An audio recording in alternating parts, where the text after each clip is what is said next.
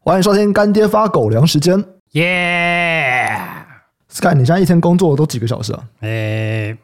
其实我也不知道哎、欸，因为我就一直看那些有的没的啊，然后就不一定是投资研究啦，那有可能是新闻啊，有可能是报章杂志，所以除了有一些既定的行程吧，可能吃饭睡觉啊，运动啊，嗯，然后就陪小孩混混啊，偶尔打打电动啦。那其实我就是看很多有的没的，所以我的工作的时数是就不一定。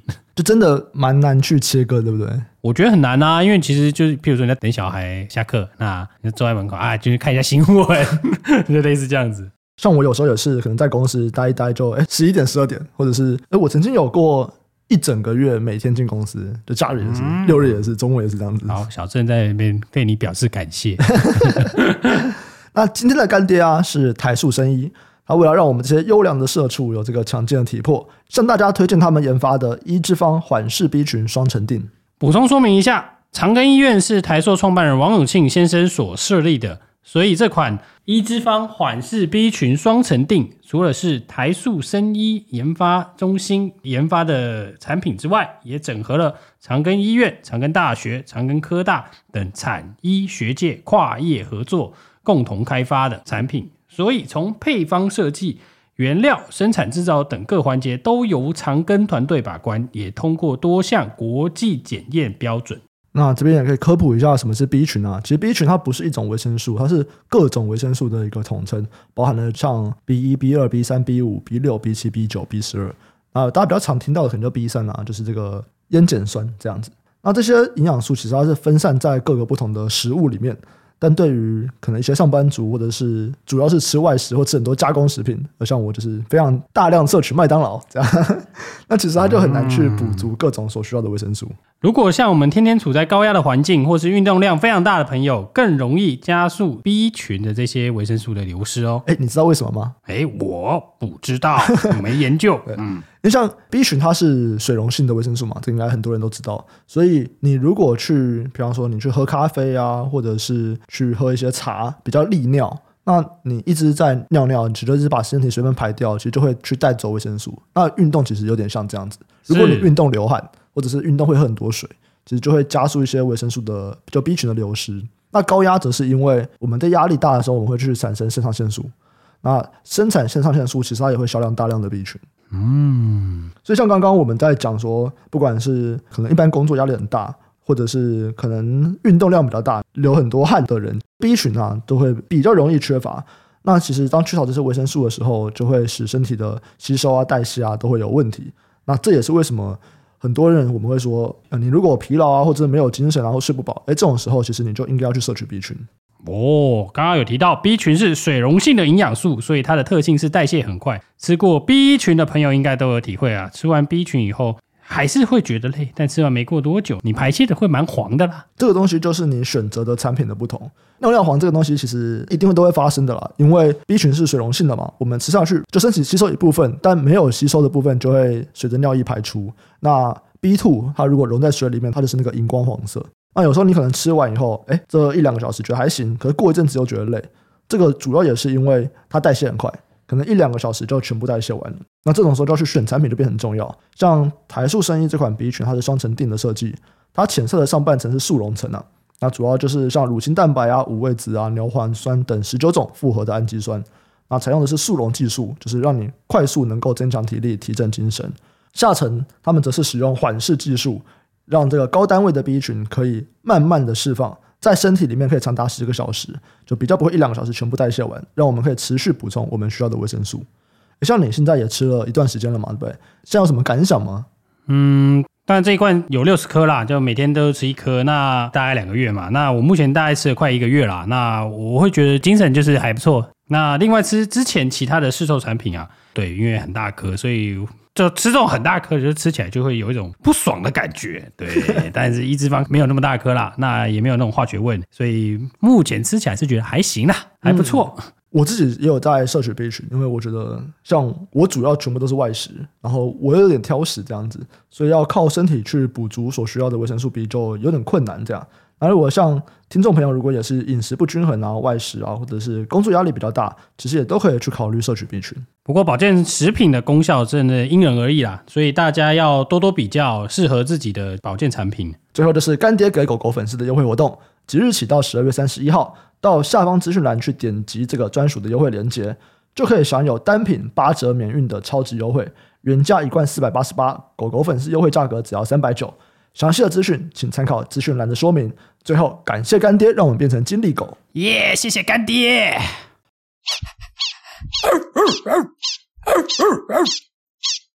欢迎收听财报狗 Podcast，我是主持人威宇，在我旁边的是财报狗投资总监 Sky。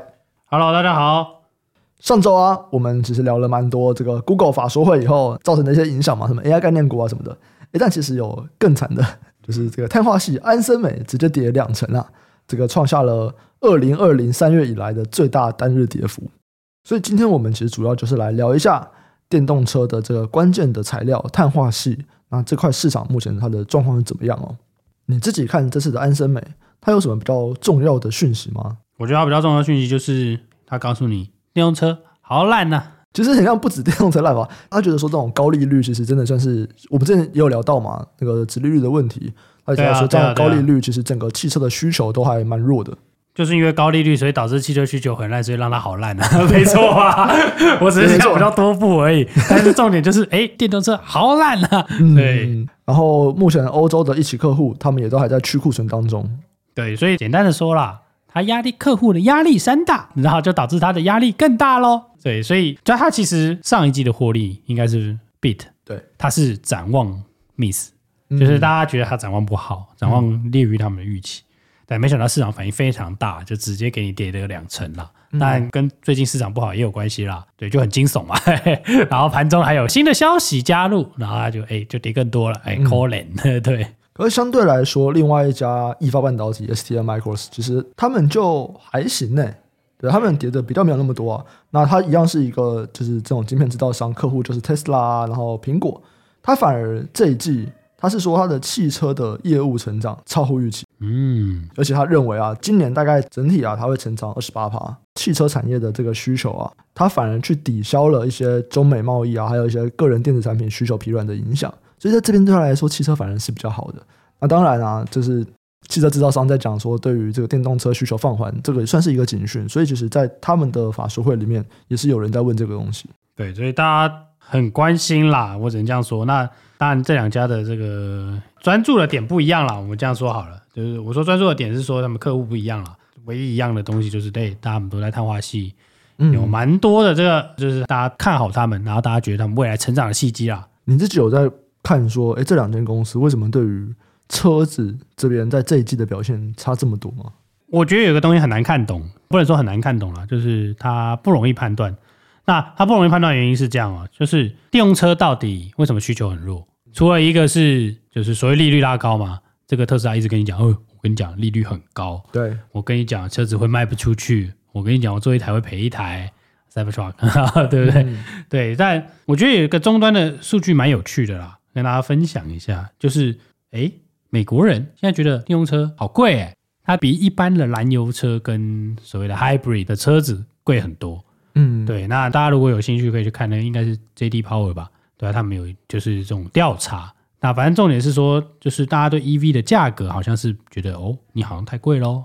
嗯，大家对它的那个溢价消失了。过去 EV 是可以卖比较贵的，但现在觉得说没有，你就是一般车，我就是拿来跟你。他现在就是觉得你就是车啦。对对啊，你就是卖了插电，但是你就是车。对，对你不是飞机，所以你不可以卖比较贵，不可以，嗯、就是出现这样的概念。对，所以大家有看到一些新闻嘛？他就想说，哎，电动车的库存很多。嗯嗯，对，那这个就有趣了。那电动车库存很多。可是电动车的销量又创新高，哎，对对对对，那就表示，哎，这个市场某部分来说，我们如果以现在这个阶段面来看，还是就供给大于需求，对，供给还是大于需求，但是有可能就是它卖太贵了啦。那、嗯、我们可以看那个 Ford 讲的，他就说，我我跟你讲，EV 就是受到一个价格的 pressure，对不对？很有压力，对吧？那过去是有 premium 的，你现在变得没有，那利率又拉起来了，那当然自然你的购买力下降了嘛，对啊。那我们也可以从另外一个东西来验证啦，就是特斯拉做的。他说他要降成本，对，他的确有在降成本。嗯，他也对这个一点供应商施压嘛，他也把全碳化器的这个 MOSFET 或者 MOSFET 啊，所以看你要怎么讲。嗯，的这样的东西改成 IGBT 加 MOS 加 Silicon Carbide 的这个综合的这种矽基加那个什么碳化系的这个综合的元件嘛。嗯，对，所以他们的确是在开启了一个，就是哦，他们已经发现了，看起来那个 Premium 好像没了。现在买的人可能就已经不是那个早期采用的那些人了。现在来讲说，你要进入大众市场，那可能就是这个 CP 值看起来会是一个可能大家要看的东西啦。对，那也因为这样子，大家之前都在看电动车是好的市场嘛，大家觉得是好卖的东西，像啊可以卖比较贵，所以自然会有很多厂商冲进来。那这些人冲进来以后，哇，糟糕，遇到这个状况，所以就造成了有很多车款它的库存偏高嘛，嗯，包含的苦主就是那个 Ford，嗯，其实我觉得大家都在互相在讲什么价格的问题，因为特斯拉其实也在讲说，哎，如果我们卖的跟福特一样便宜，大家会买我们，大家不会去买福特，对对对，就是他们也这样讲。那福特又说，哎，不是啊，因为现在看起来大家就会拿电动车去跟燃油车或者是我们讲这种油电混合车做比较。所以我觉得整个电动车，他们就像你刚前面讲的吧，我们消费者对于电动车的蜜月期已经结束了。我们以前会觉得说电动车就是比较高端，它就是值比较多钱，但现在已经不是这样子。你就是车子，车子就是车子，你燃油车、你油电混合车、你电动车，对我来说都一样。那到底哪个便宜？对，当然哪个便宜对你来说最好用啦，对，对，CP 值最高嘛，对，没错，对啊，因为哎，它就没有比较酷啊，这是以消费者的心态啦。现在已经没有了，对，对，现在看起来美国的这个，就我们就从这些调查的报告来看的话，看起来是可以这样解读啦。没错。所以让这个其实 Ford 他们就是本来是宣告每年一百亿的投资嘛，对，哎，现在就说哎呀，我再想一下，其实这个东西我觉得也可以侧面从 Panasonic 那边验证，Panasonic 就主要在做电动车电池的一个很大的供应商嘛。那它的电池业务，它也是在三个季度中首度亏损哦。那主要原因就是特斯拉的 Model S 啊、Model X，他们的车型需求下降，所以他也直接说，我在日本的汽车电池产量要直接减六十趴，那就是要去降低它的供给，来确定它的供需是稳定的。所以我觉得，不管是从车厂这个讲法，或者是我们去看这个电池大厂的讲法，都可以看得出来，其实目前电动车它都还是在成长，没问题哦。可是我们讲的是预期以及这个当前的供需状况嘛，对。我需求成长十趴也是成长，但问题是我供给成长三十趴，那我就是供过于求了。是是是，而且你这个供给成长三十趴是，哎，价格比较贵的。对对对，这边那个十趴跟三十趴，它就是一个比较啦，就是它不是。但但我觉得这个这个是小事情，为什么？嗯、因为它至少还卖得动，因为它销售还是在往上走。没错没错没错，所以你只要降价，有机会，有机会。可是问题是怎么降价？问题是你降价手会不会断？那我就不知道了。对啊。像通用汽车，他们也是有决定嘛，他们觉得电动卡车的扩张会稍微推因为也是发现说，哎，需求有点放缓，然后我们如果现在这样做。成本还很高，哎，我们先暂停一下，我们先来研究一下怎么降低成本。我们找你啊，不，我们找个机会。对，他说的是这样，他说的是我们要怎么样去提高我们的工程效率嘛？嗯，对。等我们想到提高工程效率的方法，我们再来开始就扩大产线。中文就是我们想到一个现在价格我卖得动的，对，我卖了会赚钱。OK，或者是让我从哪边 cost down 一下？对对对对啊，如果没办法就 sorry 喽，大家买不到电动卡车之类的。没错没错没错。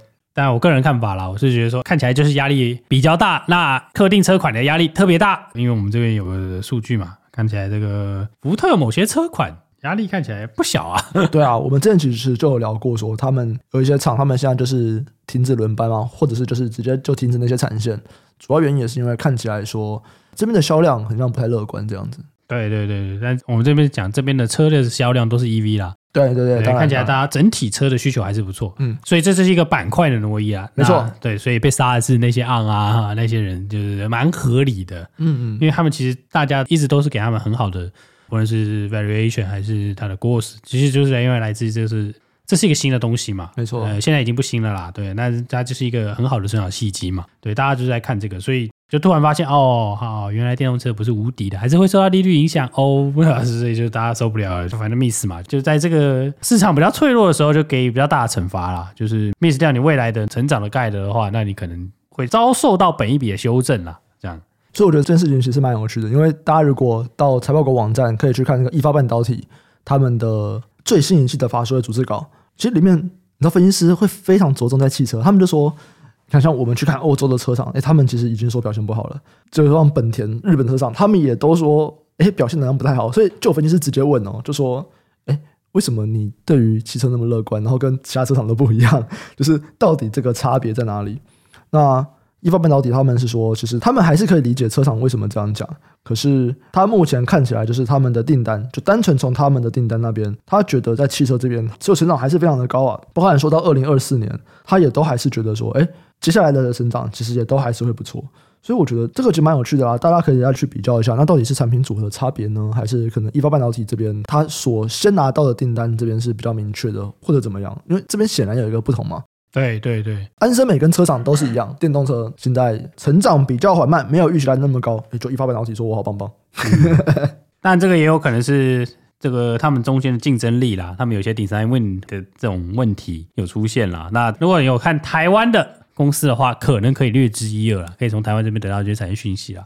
但不管怎么样，就是看起来就是他们的不一致，呃，来自于这种电动车市场的销量不佳，就是会影响这些上游的公司嘛。嗯嗯。那我觉得比较有趣的是那个租车公司讲的啦，对啊，租车公司是买家嘛，他的干譙就是特别的有趣。嗯、他他在那边讲说什么哦，跟你讲，我觉得这个 EV 的车子好贵哦，两倍贵呢，谁要买？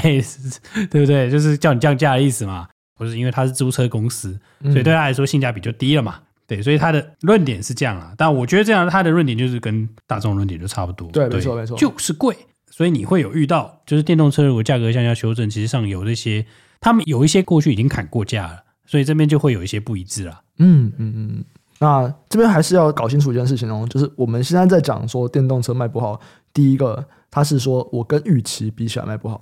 对再来是我的需求跟供给比起来，供给成长的比需求来的多，是，但不代表电动车没有成长哦。我们今年第三季美国电动车的销量它是三十一点三万辆，这比去年同期成长了五十趴。那电动车的市占率也到了七点九趴，这也是历史最高的水准。所以我们在讲电动车它有没有成长，它有成长，只是跟不管投资人的预期或者是跟我们制造厂商的预期有点不太一样。对啊，就是你想象的太美好了啦，对对，对，对，没那么好嘛，对对，对？但你。短期的这个波动或者是逆风是常见的，没错，没错，没错。就我们现在讲的都是现在这个短期的状况，可长期来看应该都还是一样啦。毕竟如果我们想要走向更环保的这个路线，对不对？对啊，所以这个赛道长还是很长啦。对，大家现在现在看起来就是短期的一些调整。没错，没错，没错。好啊，那再来就是同样美股财报周非常重要的两间公司哦，亚马逊跟 Intel。嗯，今年 Intel 终于复活了。对，Intel，我觉得他们今年 Q 三的业绩算是超过了分析师的预期啊。啊，收入还是同比下降了七点六九趴，而财测哦就高于华尔街的预期，它的收入同比会增长七点五三趴，这也是现在这个执行长上任以来最强的业绩这样子。那公司认为啊，这一季主要它的这个衰退幅度没有原本预期来的那么大，甚至下一季就可以回来的主要原因，它就是说 AI。他说：“我的制程跟我的产品路线图，然后跟这个新晶圆厂客户的协议，还有我在 AI 驱动上面，就是有一个全面的进展。再来，我觉得应该也算是我们在过去几个月就蛮常提到的了，就 PC 的这个复苏超乎预期，太棒了！大家终于要买电脑了，对不对？这个想法是这样，这个其实蛮有趣的。在我记得第二季吧，第二季的时候。”我们那时候看到 PC 整个需求很疲弱的时候，已经在说哇，我们已经从疫情那个时候大家买 PC 远距工作推动 PC 的那个高幅成长再也不会看到了。第一个当然是现在也没有那么高的成长率了，可是就还是会觉得说哇，它可能就是都不会有什么成长。但现在回过头来看，第三季成长其实还是高于预期的。对，那简单来说，它展望就是很好啦，就是 PC 的展望是好。嗯、那我真的觉得就是它库存可能去的差不多了。欸、可是这件事情为什么？因为它不只是第三季好，它是认为第四季也会持续好。就这个需求其实拉蛮长，它不是单季的回补库存或怎么样。因为它第四季应该会出新产品吧？那这它这个更新产品应该就是驱动了业绩的来源呐、啊。哦，对啊，那你 NBPC 这个换机其实就是固定在换嘛，嗯，因为有商用的嘛，你是生产力工具嘛，折旧到了就会换了，所以这些的换机的需求还是有。然后再来是说，哎，我真的觉得，哎，对，真的跟 AI 有点关系，那个 AI PC 有点关系啦。我觉得大家应该会有一个假设啦，除了销量之外啦，那可能这个未来一个，呃，你说想象空间也好，或者说不确定的因子也好，那可能这个 AI PC 看起来就是，哎，Intel 应该不太会缺席吧？它比这个市占蛮高的，对，那只是说它会成长多少不知道，但看起来是它要推出这样的产品了，我这样说好了，对。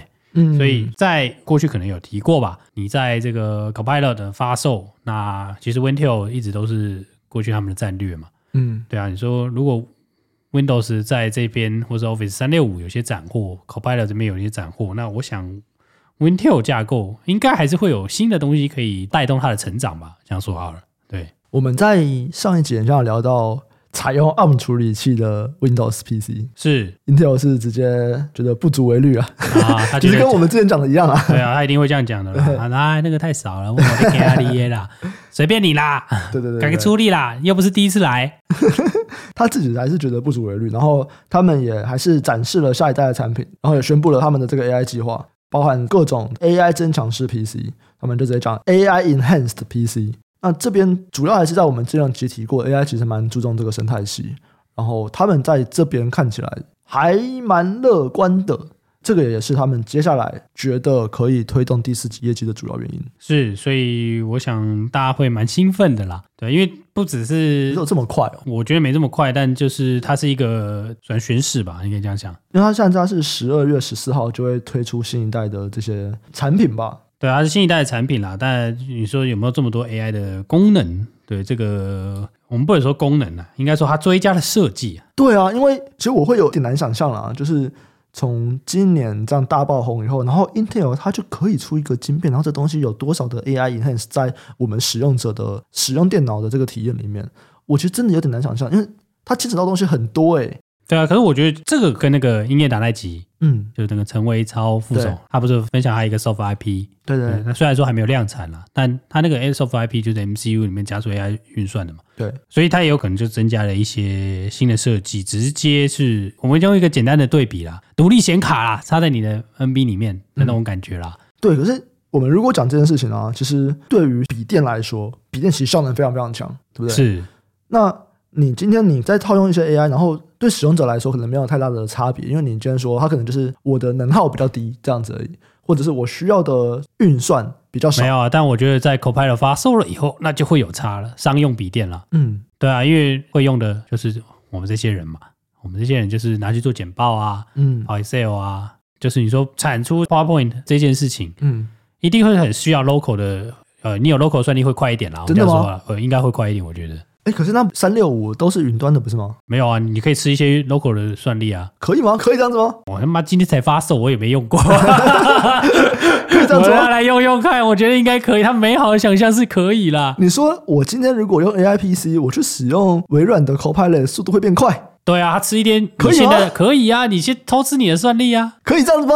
理论上应该可以吧？就如果他美好的想象是可以的，你要相信这个。我不知道，如果知道的人可以再跟我们分享一下，因为我是难想象这件事情的。我觉得它应该都是在云端处理完啊，就我的感觉是、啊。那你 inference 在这边啊？应该都在云端处理完吧？我觉得过去可能是。那如果 local 这边有算力的话，应该是可以的。嗯、因为那个什么，那个、我现在就是不知道 local 算力、啊。Whisper Whisper 不是可以？Whisper 可以在你的本机，可是因为 Whisper 的模型，你可以你可以给他一些东西啊，就是 inference 的时候，我不是说那个 training 或者是什么的。嗯，对啊，就是。譬如说你在 inference，它会吃你一些运算资源嘛？没有，Whisper 就是你说的，就是语音转文字的这个模型嘛，对对对对 OpenAI 的语音转文字模型。那因为这个模型本身没有很大，所以你其实可以直接下载到你的电脑，用你的电脑跑，那你完全不需要上云。对啊，对我觉得理论上应该是可以这样做，就是 inference 本来就可以在地端做嘛，就要看那个模型多大。对对对，就看那个模型多大。那我不确定，这个我不确定，但我会觉得大家会很看好这东西，就是这么简单。对，就是。Copilot，然后商用 PC，这两个都完全合理的结合。好，我们来看看有没有办法找一个，就真的告诉我什么叫做 AI PC。好，我们有一个朋友不知道还愿不愿意跟我们讲，我们就真的来聊一下到底什么叫 AI PC。就是今天我在 Intel 的处理器上面，我放上一些就是什么 AI PC 的晶片，这到底跟不是 AI PC 的晶片到底差在哪里？然后在使用者体验上面，到底主要差别在哪里？我目前能够想到的，真的就是能耗比较低。那能耗比较低，当然就同样的电池，我的续航就变多。对，这可能是。我觉得是一个很直觉的一个想法啦。那有没有什么是完全不同的使用体验？这件事情我真的蛮好奇。笔电上可能蛮多大家在提的就是这种生产力，它就是直接借用你 local 的算力啦。嗯、那这是高通很喜欢讲的嘛，就是反正你 Edge 也可以算嘛，然后云端也可以算嘛。嗯、那很多数的东西在云端算完，或者是那你 Edge 有算力的话，你 Edge 算力很强大，那你当然可以拿来用嘛。所以你算的速度会变快。那只是说会快多少，这个我不确定。嗯，对，所以这个要实测以后才知道。嗯嗯，对，我们没有实测过，所以我也不敢说，哎，这东西可以多快或者多强。但我觉得 AI 这东西如果放在 Edge 啊，这其实不止 PC 啦，对啊，放在 PC 可能就多数是生产力工具，这其实是相对 make sense 的。嗯，只是说它这怎么分配它那个资源，我们不知道。嗯，那就是说放在手机那些人也一定会有更多的应用啊，比如说拍照啊。声声音啊，对啊，甚至放到什么 AR、VR 啊，它是一些影像处理啊，对啊，那其实都很需要 AI 的这些很快的去计算了。嗯，就其实现在也是 AI，只是它现在那个自然语言处理的 unit，现在可能 maybe ten percent 的那个晶片的范围嘛，那可能未来可能变二十 percent 啊，我也不知道多少。对，那这样的需求有没有？有，只是说会多大？对，大家来看。对，那只是说这些东西加进去，对每一个 PC 来说是新的，对新的东西嘛，就是加价加点价钱，然后规格有些提升，规格或者是说规格提升比较多，就会促进了一些呃新的、需求吧。对啊，所以我自己认为啦，就是如果是在这个考量之下啦，你说商用的这个 PC 上来一些，或者说商用的 PC 恢复成长，我觉得这是合理的。好，那另外一间公司就是亚马逊，我们之前其实有聊到说，哎，亚马逊它 AI 这边看起来就不知道为什么它的动作稍微慢一点点。可是这个应该是我们第一季的时候在聊了。那个时候我们其实有聊到一些差别嘛，就是诶 Open AI 他们是直接提供 API，那你 API 以后其实你可以在任何伺服器使用，对，或者是拿自己的机房去打 API 也可以。可是亚马逊不是嘛？亚马逊他会很希望就是你要使用他们的云端 server，所以可能你的东西啊都是放在那边，然后去使用他们的完整生态系统。那这件事情跟我如果想要快速去打造一个产品，那打打 API 就能够去做一个 AI 产品，其实是有点不太一样的。所以那个时候我们说，亚马逊不知道为什么动作比较慢，但其实我们在第三季也可以看到亚马逊的开始一些动作。不管说他们有新投资，他们投资了那个嘛，Anthropic，这个就是如果大家有在开发一些就语言模型相关的产品，最多人使用的当然还是 OpenAI 的 GPT 三点五、GPT 四。那再来，其实另外一个很大的竞争对手就是 Cloud。那 Cloud 其实就是这个 Anthropic 他们的产品哦。那亚马逊和 Google 都有去投资这家 Anthropic，而且他们是直接使用 AWS 作为他们的一个云端供应商，然后使用的就是亚马逊他们的自制晶片。再来，亚马逊他们也推出了这个 Bedrock，这个算是他们的服务吧。然后，其实前阵子我们在跟亚马逊的，就是新加坡那边的人开会，对对，因为我们自己机房是下在 AWS 上面。对，我知道。对，所以。他们新加坡那边的业务就有跟我们约一个会议，就跟我们讨论说，我们现在使用这种 LLM 的 AI 到底是用在哪边，然后他们可以帮忙什么，然后他们可能会再请他们专业的技术团队来跟我们讨论这些东西。然后其实他们就花了很多时间在介绍这个 Bedrock 这项服务。我觉得这个东西也算是他们对 OpenAI 的一个回应。他们连包了很多的东西，然后就是各种生成式 AI 可能会用到的产品，他们就逐渐介绍，诶，我们有不同的模型啊。不管是语音转文字啊，或者是单纯的 LLM 啊，然后你可以去使用它们。然后，当然很强调的可能就是在各种的隐私，对你的资料可能不会外泄或者怎么样。那所以，我其实从上次开完会出来，我大概就有感觉到说，哦，亚马逊他们也就是他们开始想办法、啊、感受到了要 do something 啊，对对对对对，他们被人家堵了。那在这次的法术会里面，他们当然还是会讲说，哦，AI 对他们带来了多少商机啊，然后他们在这块的业务成长的非常的快速，这样子。但我自己是觉得某种程度算是比较晚，就是以声量来说，大家都先使 OpenAI，像我们已经用完了，所以他在叫我们过去的时候，对我们来说可能是一个转换。那他们可能就要提供足够的牛肉来让我们有兴趣去转换。要么就帮助你开发，要么就跟你讲说，好啦，你可可能他那边每个 token 都要钱啦，你可能十个 token 再给你收吧。对对对，对，这样概念呢，就可能要比较便宜啦。我目前是觉得。还没有感受到明确说，哇，这个东西会让我很想。哎，这个粘着度应该很高，对不对？当然，因为如果今天你是 OpenAI 的这个，比方说我用 GPT 三点五，然后我突然觉得，哇，我想要改用刚刚我们讲 Anthropic 的 Cloud，其实这个东西蛮容易的，我就是换一个 API，这样就可以了。可是如果今天我是单纯在使用这样的 API 的东西，跟我要把我的程式啊什么的，我要搬到亚马逊那边，然后去使用他们的这个 Bedrock，就是。那边会比较麻烦一点。虽然说我没有用过，但我觉得应该很难，因为那些 prompt 那些东西是不一样的嘛。哦，prompt 也是对，因为你每一个语言模型它所适用的 prompt 就都不一样，你到自己在重复。你现在要讲一些正常话，你现在讲干话嘛，对不对？过去都是跟人家讲干话讲习惯，换过去你还要重新调教啊。对对，那都是时间啊，这个就是转换成本很高。哎，我不确定会不会很高，嗯、因为哎，老实说，我们自己弄的那几个模型，我们还没有换过，所以我也不知道。嗯、但我自己觉得会有。但你一定就是要。花时间去重新去试各种不同的 prompt，这是一定要的。对啊，所以这个就会有成本啦。对啊，对，所以所以是会有转换成本的。所以你后发的会比较辛苦。没错，所以真的可以感觉到亚马逊他们在这边就是会比较赶快让业务来跟我们接洽。对，这边其实是有感觉到的。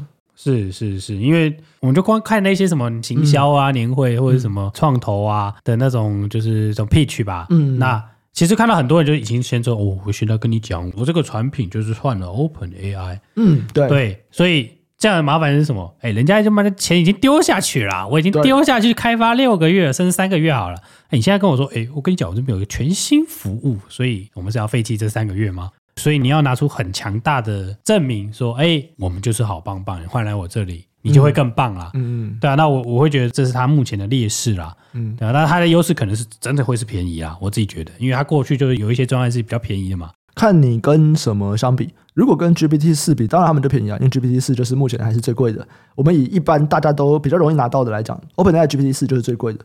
那再来就是亚马逊的 Bedrock，我印象中他们很像就是使用 Anthropic 的 Cloud。那就还会比 GPT 四便宜嘛？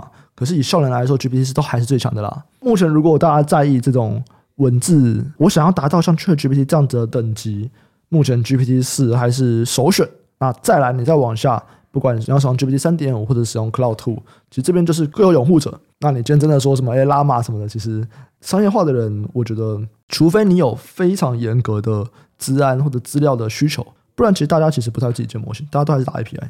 我觉得很合理啦，那个自己建模太多了。不是啊，你自己建模型，光成本你就死在地上了，还自己建模型？但除非你是很 vertical，就是非常 vertical 的场域，没错没错，就是你的这个东西啊，就没几个人要用了，泛用性很低啊，泛用性很低。然后资料标签你那边自己贴，那我就觉得，哎，这个很 OK，你一定要自己用。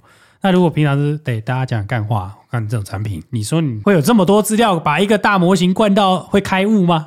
我觉得有点难呐、啊，嗯，对，就是那个你要它顿悟，就要很多资料。很多人是想要建在拉玛上啊，但其实建在拉玛上，因为讲真的，拉玛它的那个参数也没有办法跟 GPT 三点五跟 GPT 四，参数不够多啊。对，呃、说是参数量不够多，不是说它不够多，是这是一个比较级的意思哦。嗯嗯，对，那我会觉得就是他们每一个都有每一个适用的场景啦。那你说手机这种哦，它可能就相对 vertical，因为你会用的，假设我现在就调教拍照就好。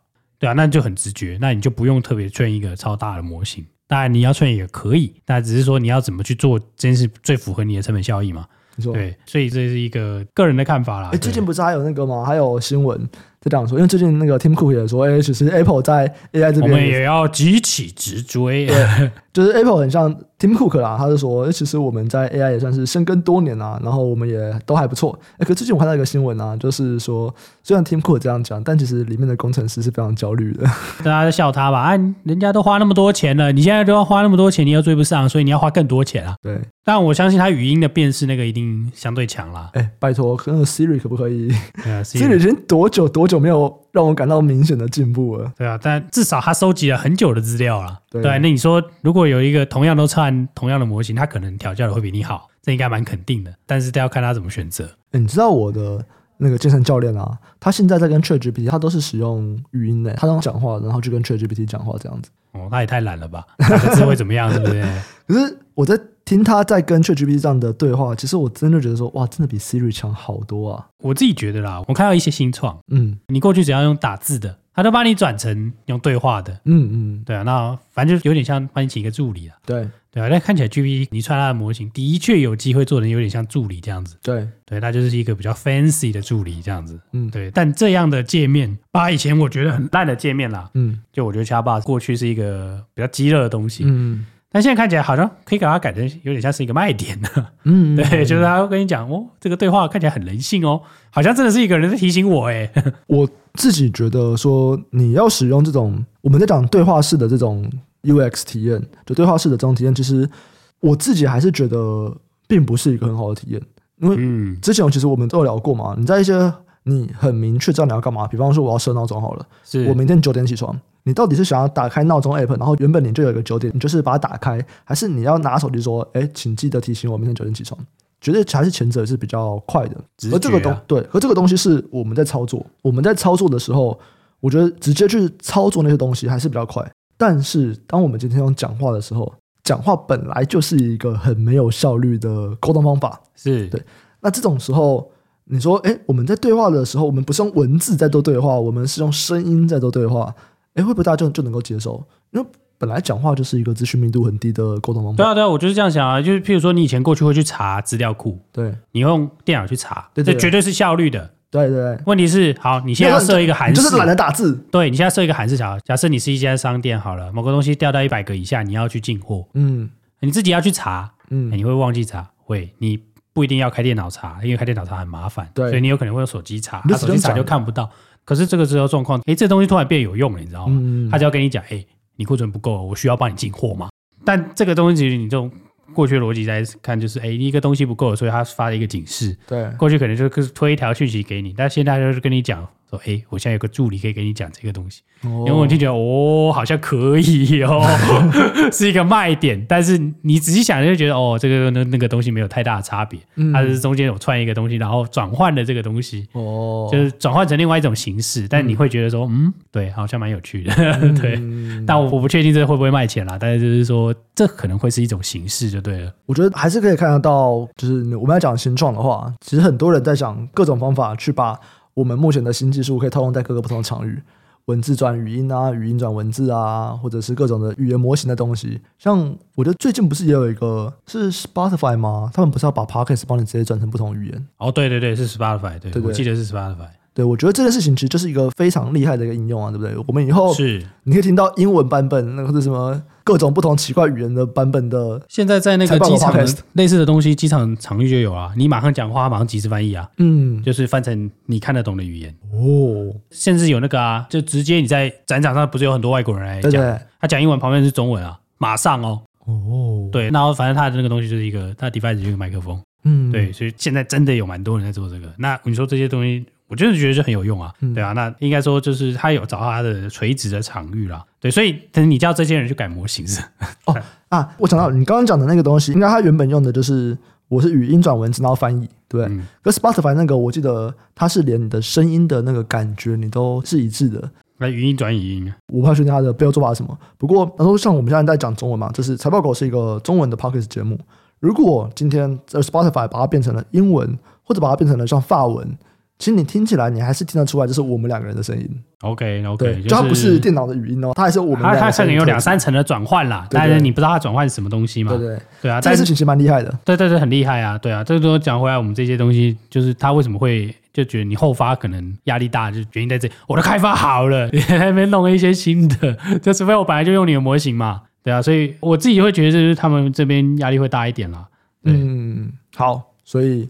这边呢，大概就是亚马逊跟 Intel，其实两个你要说完全没，就有一点关联啦。对啊，对，就是当然，我觉得他们两边的所着重的方向还是不太一样，可是还是可以看得出来，就是我觉得今年贯穿一整年就是 AI。其实我们今天谈的两个主题，就是两个非常非常长期的赛道，电动车跟 AI。对。我相信，就算是过了两三年，大家还是会再提的东西啦。只是说，我们可能会提的原件，或者是说他在专注的点，可能都不一样。对对对啊，因为如果假设利率降下来，我们说是不是电动车很重要嘛？对对，我觉得可能是车就会有人买。有可能啊，过去可能大家对这个车子的过去的血循环，就是哎，利率掉下来，大家就去买车嘛。不然现在我那天有查一下车贷，嗯，哦，美国车贷好像要八趴有。八趴。七八趴有。哦，这个很猛哦，嗯，哦，这个我可能还买不下手。对啊，那 Auto Loans 又是占大概十 percent 的债务嘛，对啊，那剩下当然是房子最多嘛，然后再就是 Student Loan 那些的有没有的？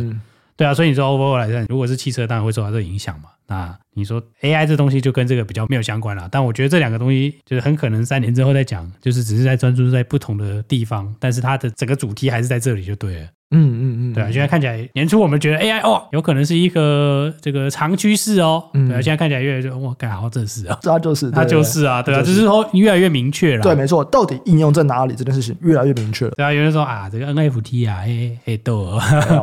我再强调一次，我从来都不是站在这个加密货币跟 NFT 这派的啊！你就不喜欢 JP JPG 嘛？对，看看谁来能够说服我啊！我觉得有至今有非常多的人想说服我，没有，我至今仍然坚定的不觉得他们有任何的用处。